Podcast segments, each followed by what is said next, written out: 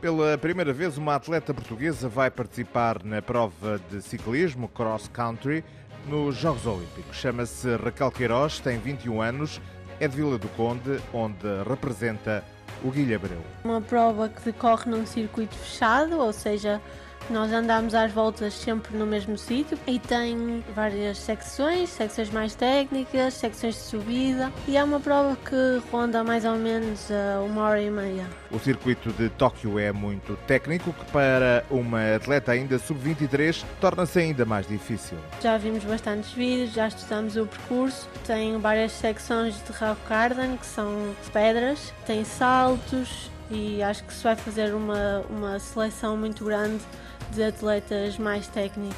Ou seja, a atleta portuguesa de Vila do Conde tem de estar muito bem preparada. Muitas vezes apanhamos pistas com muita lama, outras com muitas pedras, muitas raízes, depende. Para além de muito física, também é o atleta tem que estar muito bem preparado a nível de braços, de core, de tudo, porque é uma prova que exige muito movimento. A qualificação para os Jogos Olímpicos de Tóquio não foi fácil. Aconteceu na Taça do Mundo e Raquel Queiroz nem sabia que tal feito podia ser atingido nesse dia. Na altura não sabia que podia estar no apuramento porque o selecionador não quis que eu estivesse com mais pressão ainda na corrida, só tinha 19 anos, por isso era uma situação que nós não tínhamos em mente, mas aconteceu. Raquel Queiroz é tricampeã nacional de cross country.